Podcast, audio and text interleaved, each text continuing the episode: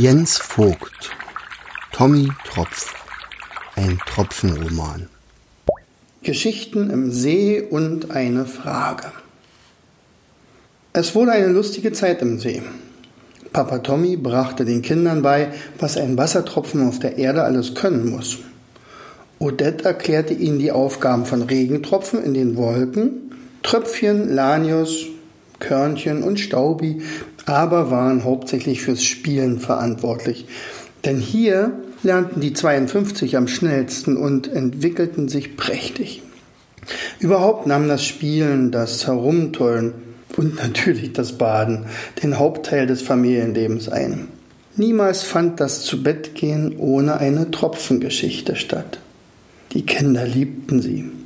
Insbesondere die Kleinen kuschelten sich dann zu Vater Tommy und lauschten gebannt seinen Geschichten vom weiten Meer und seinem Freund den Leuchtfisch. Was machten die Kinder für große Augen, wenn er davon berichtete, dass man in einem Meer fast nie das Ufer sehen konnte. Egal wohin man schauen würde, überall gäbe es nichts als Wasser.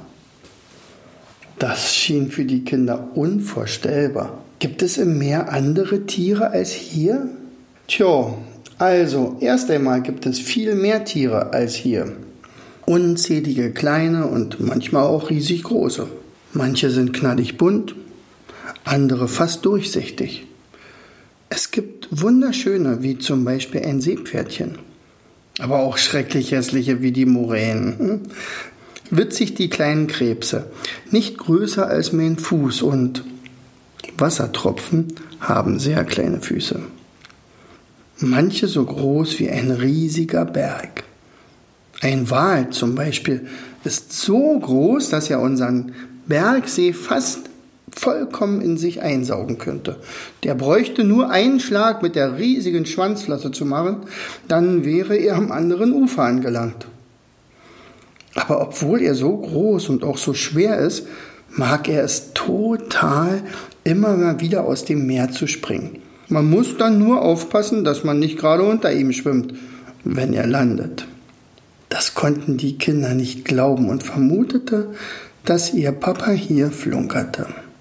Tommy hatte seinen Spaß daran, Geschichten zu erzählen. Und jedes Mal wanderten dabei seine Gedanken weit fort in die ferne Heimat. Er wollte auch die Farbenpracht des Korallenriffs beschreiben, doch für diese Herrlichkeit fand er gar keine Worte. Manchmal spürte er fast so etwas wie Heimweh zum Meer. Auch Odette stieß ab und zu einen leisen Seufzer aus, wenn sie ihren Kindern vom Nordmeer berichtete. Irgendwie hatte sie dann immer so einen salzigen Geschmack im Mund, aber vielleicht bildete sie sich das auch nur ein. Einmal, Tommy hatte gerade wieder eine gute Nachtgeschichte erzählt und die Kinder zugedeckt, flüsterte ihm sein kleines Tröpfle ins Ohr. Papa, wenn ich groß bin, möchte ich auch das Meer erobern und das Salz schmecken. Ich würde helfen, die schwersten Schiffe zu tragen und ich würde mich von einem Wal nach oben schleudern lassen. Papa, wann zeigst du uns das Meer? Da nahm Tommy ihn noch einmal hoch und setzte ihn auf seinen Schoß. Hm. Liebling, das Meer ist weit, sehr weit von hier entfernt. Leider zu weit für eine solch große Familie wie unsere. Wir müssten in einer Wolke reisen, denn unser Bergsee hat keinen Abfluss.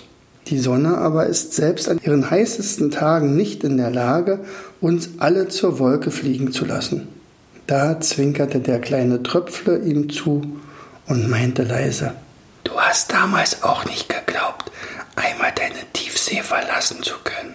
Aber heute bist du mit Mama verheiratet und hast uns Kinder. Und wir wohnen in unserem Bergsee. Papa, du findest schon eine Lösung, sprach's und schlief zuversichtlich ein. Tja, eigentlich hat Tröpfle recht, sagte sich Tommy. Warum soll plötzlich etwas unmöglich sein? Eine Lösung lauert doch überall. Man muss sie nur entdecken. Da werde ich wohl in Zukunft noch etwas genauer hinschauen müssen.